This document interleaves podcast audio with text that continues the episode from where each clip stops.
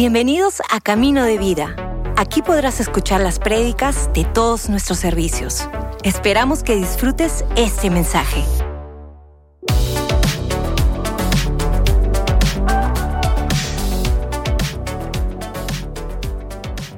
Gracias por estar aquí conectado el día de hoy. Estoy bastante eh, anticipado con lo que Dios va a compartirnos. Creo que será de mucha, mucha bendición. Y espero que estén ahí preparados en su casa o donde se encuentren, en el carro, en el trabajo, trabajas domingo, quizás, donde estés, que estés listo, lista y preparado para la palabra de Dios en nuestros corazones. Y para eso quiero orar para empezar. Padre Santo, gracias porque eres fiel, eres bueno. En eso podemos descansar. Y ah, te pido que nos, nos hables, que tu palabra haga lo que lo has enviado para que haga que nos que entre a lo interior y haga algo en nuestro ser. Que después de estos minutos juntos, oyendo la palabra, que algo ocurra en, nuestro, en nuestras vidas, que podamos aplicar mañana y pasado y el resto de este año. Padre, aquí estamos. Háblanos hoy en el nombre de Jesús. Amén y amén. El día de hoy quiero empezar leyendo un texto que encontramos en Efesios 2 estoy medio clavado aquí. No puedo dejar de ignorar qué está diciendo y estoy como que masticándolo y masticándolo. Y en Efesios 2, verso 8, el apóstol Pablo dice unas cosas que son fundamentales para nuestra fe. Empieza diciendo esto, Dios los salvó por su gracia cuando creyeron. Ustedes no tienen ningún mérito en eso es un regalo de Dios. Ahí donde estén, no sé si pueden hacerme el favor, digan, es un regalo de Dios. La salvación es un regalo de Dios, no es un mérito, es un regalo. Se recibe, me encanta eso. La salvación no es un premio por las cosas buenas que hayamos hecho.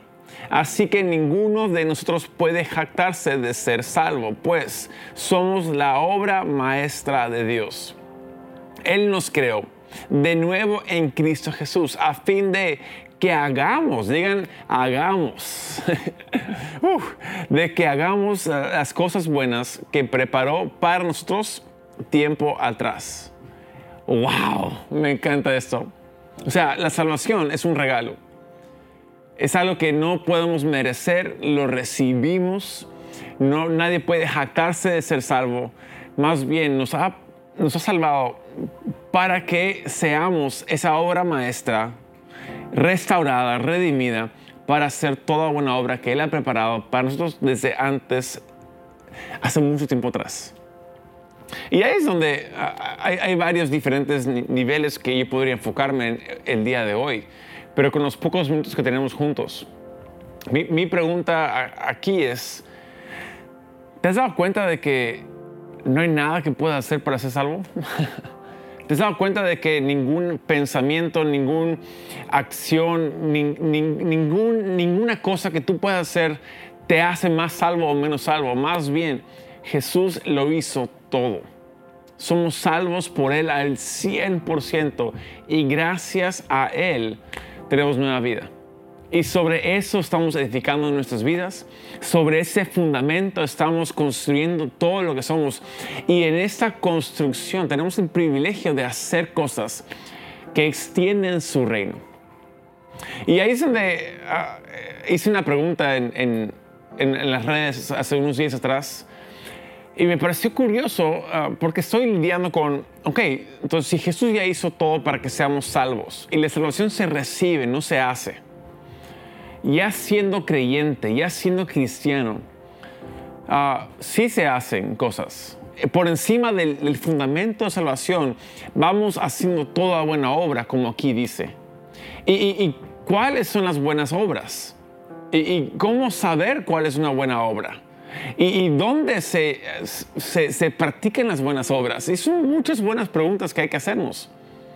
Y creo que ahí es donde la pregunta que yo hice en redes es, ser cristiano tiene más que ver con dejar de hacer o tiene más que ver con empezar a hacer. Y recibí muchas, muchas ah, diferentes respuestas en la encuesta que hicimos ahí. Y lo interesante es que la mayoría, 80% aproximadamente, dijeron, para, para que seas más cristiano, sabiendo que Jesús ya te salvó y no puedes hacer nada para no hacerlo. Siendo más cristiano, eres alguien que empieza a hacer. Y creo que es cierto eso. O sea, hay que empezar a creer correctamente, hay que empezar a, a, a, leer la Biblia, hay que empezar a, tener amistades que me van a fortalecer y levantar y animar la fe. Hay, hay, hay, que, creo que congregarnos es parte clave de ser un buen cristiano y, y, creo que esta vida de devoción y oración hay que empezar a hacer cosas. Sí, pero también creo que la respuesta también va por otro lado. Ah, va por dejar de hacer cosas. y, creo que si uno empieza a hacer algo, también por ende deja de hacer algo. Si yo voy a empezar a hacer dieta, ah, pues voy a dejar de comer cosas que no encajan dentro de esa dieta.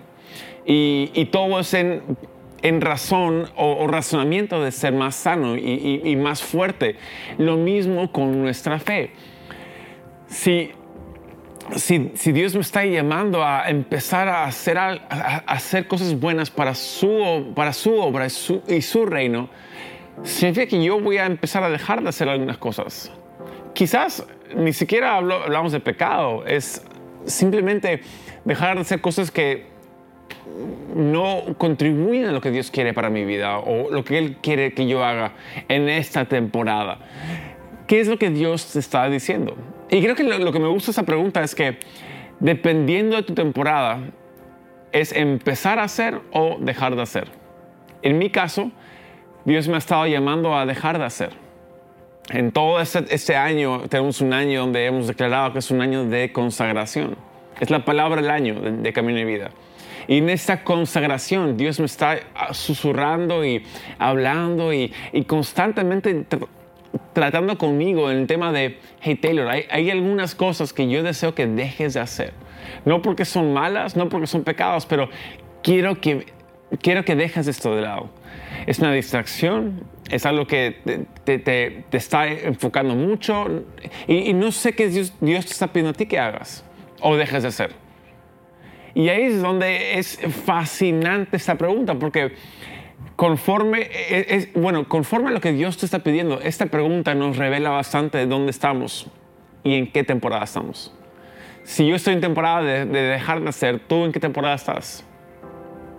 En, en, quizás para el siguiente año va a ser un año de empezar a hacer para mí.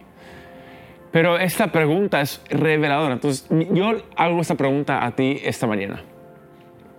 ¿Qué es lo que sientes que el Espíritu Santo te está pidiendo hacer? ¿O qué es lo que sientes que el Espíritu Santo te está, pidiendo a que dejes de hacer? ¿En, qué estás? ¿Estás con las manos llenas ah, y no puedes recibir, porque estás lleno de, manos llenas, no puedes recibir bendiciones de Dios? ¿O Dios, estás con las manos vacías y Dios quiere que, que, empieces a, recibir lo que Él tiene para tu vida? Hay algo interesante. Uh, Pastor John Burns hace años nos dio una enseñanza de que entender quiénes somos determina lo que terminamos haciendo. Y por eso me encanta lo que declara Pablo acá. Entendiendo que eres salvo, entendiendo que eres la obra maestra de Dios, entendiendo de que Él te ha rescatado, eres, eres suyo, eres su hija, eres su hijo, te ha llamado para grandiosas cosas, no eres cualquier cualquier basura, eres redimida, eres impresionante, entendiendo lo que eres en Cristo Jesús. Ya cambia lo que hacemos. Si una mano, por ejemplo, pensó que toda su vida era un pie, pero después te das cuenta que no, eres una mano y, y Dios te creó para ser una mano. Entonces, ¿qué significa? Deja de hacer cosas de pie. ¿Sí o no? Si, tú pensabas que, tipo Mowgli, ¿no? Que caminaba eh, en cuatro, ah, el, libro de la selva, ¿no? Y, pero Dios lo llama, nos llama, que, no, no es, una no es un pie, es una mano. ¿Qué eres tú? Si, si, si yo entiendo lo que soy en Cristo Jesús, va a determinar lo que yo voy haciendo. Pero muchas veces pensamos que lo que hago es lo que soy y que lo que hago define lo que soy. Y no es cierto. Él determina lo que somos. Y en base a lo que Él determina lo que somos, empezamos a hacer o dejar de hacer. Y ahí es donde la pregunta nace. Quizás no sabes qué hacer o dejar de hacer. Y, si no sabes qué dejar de hacer o empezar a hacer, ahí quizás tienes que evaluar quién soy en Cristo Jesús. Aquí dice que eres una obra maestra. Eres espectacularmente creado, temerosamente creado, en su imagen y semejanza para toda buena obra. Ah, hay alguien que dio este ejemplo. Dijo, si tú robas, y, el que roba, ¿qué es? es? un ladrón. Y si tú te crees de que porque has robado eres ahora un ladrón, ¿qué hace un ladrón? Un ladrón roba.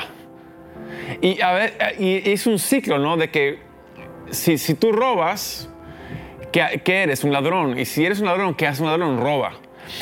La definición que nos contamos termina definiendo mucho lo que somos. Y déjame decirte, el error que cometiste no define lo que eres. Quizás has hecho algo que dices, ¿sabes qué? No me gusta, pero lo hice. Sí, lo hiciste. Sí, yo lo hice también. Pero no define quiénes somos.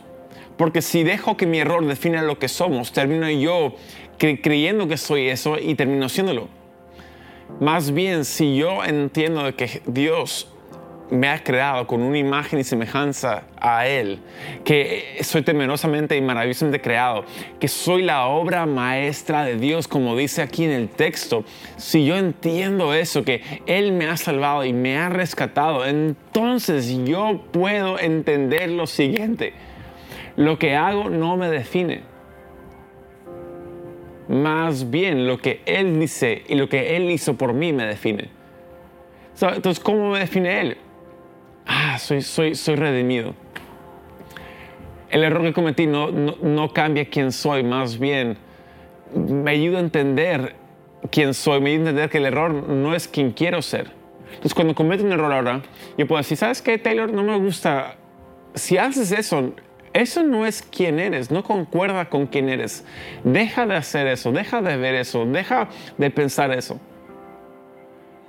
y empieza a creer lo correcto de tu vida en Dios. Empieza a ser conforme a, su voluntad para tu vida. Empieza a... Pues quién eres en Dios, número uno.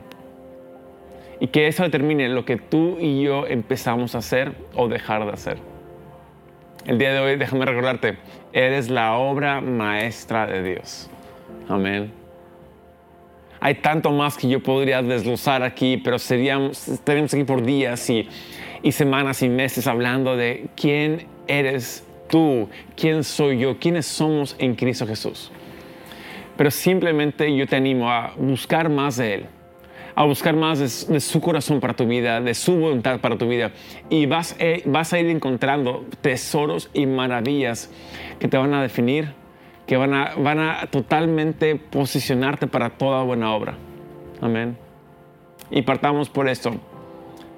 La salvación es un regalo. No podemos jactarnos de haberlo merecido, simplemente lo recibimos. Si el día de hoy tú estás acá conectado, ya sea en vivo o ya después en la grabación colgada en YouTube o en Spotify, donde sea que nos escuches, y tú dices, ¿sabes qué? Yo no he recibido ese regalo de Dios. aún sigo perdido, no, no, no, no tengo salvación y, y, y, no sé quién soy. Mi identidad está torcida por decisiones que he tomado y sabes que estoy buscando una nueva identidad en Cristo Jesús. Quiero, quiero salvación, quiero perdón de pecados, quiero una nueva vida totalmente refrescada en Él. Me encanta lo que dice en 2 Corintios 5:17, que en Cristo Jesús lo viejo es pasado, he aquí ahora eres una nueva criatura. a mí me da tanto alivio eso. Y si tú quieres eso para tu vida, quieres el perdón, quieres una nueva vida, quieres empezar de nuevo, quieres la salvación, quieres recibir ese regalo, déjame orar contigo. Será sencillo la oración. Simplemente te pido que repites conmigo estas palabras. Hazlo en voz alta si puedes. Pero ahí donde estás, en voz alta, repite conmigo esa oración de salvación. ¿Listos? Señor Padre Celestial, repite, en este momento yo te entrego mi vida. Gracias por perdonarme de todos mis pecados. Desde hoy en adelante soy perdonado. Recibo el regalo de salvación. Gracias Jesús por darme esta nueva vida. Desde hoy en adelante. Ya no llevo culpa, ya no cargo vergüenza. Me has perdonado. Gracias Jesús por esta nueva vida, por hacerme libre. En el nombre de Jesús. Y todos ahí decimos amén, amén y amén. Fuerte, fuerte, fuerte aplauso. Dios te ama. Dios está por ti, no en contra tuyo. Él dio todo para rescatarte porque tú perteneces a Él, igual como yo pertenezco a Él. Y aquí queremos decirte bienvenido a la familia de Dios. Si has hecho esa oración, tenemos uh, bastantes tips y deseos para que puedas tomar un buen siguiente paso. Partimos por lo siguiente. Recibir a Jesús no es un cambio de religión, más bien es empezar a relacionarte con Jesús como tu Señor y Salvador. Y todo cambia ahí. Amén. Gracias por escucharnos. Si hiciste esta oración, conócenos en caminodevida.com y encuentra tu siguiente paso.